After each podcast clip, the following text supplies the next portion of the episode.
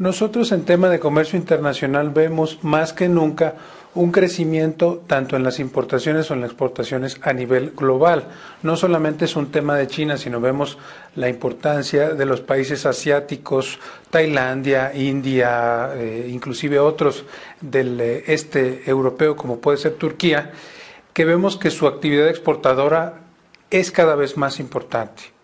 Eh, en el tema de importaciones también aquellos países que se han integrado a eh, el comercio internacional a través de los tratados y los diferentes mecanismos, nosotros vemos que cada vez son más importadores. Es decir, la sociedad global implica ambas, tanto importaciones como exportaciones, porque hay oportunidades de negocios de gente que no tenía productos, no tenía acceso a ciertos productos y la importación es una forma de acceder a nuevas tecnologías o puede ser a nuevos eh, eh, eh, commodities, frutas, verduras o algún tipo de materia prima que no se tenía antes.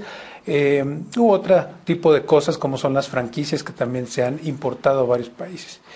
Por el otro lado, vemos que la exportación, eh, también en esos países que se integran al comercio internacional, tiende a subir eh, importantemente. ¿Qué tiene que ver esto con el comercio electrónico?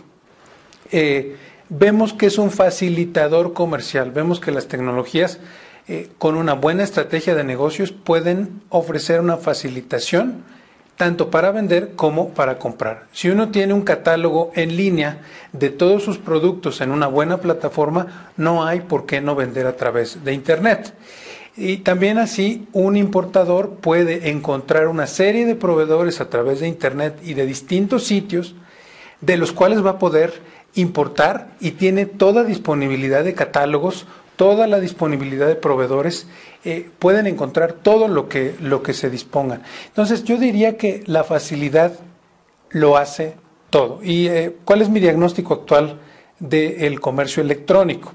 Eh, vemos en México y en América Latina las tasas más eh, importantes de crecimiento.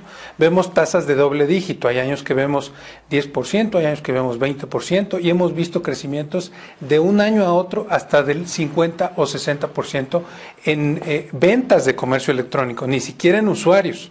Una plataforma como Facebook hoy tiene una presencia de más de 50 millones de habitantes en México. Esto te querría decir que hay un 50% o un 45% de los latinoamericanos que tienen acceso a eh, el comercio electrónico.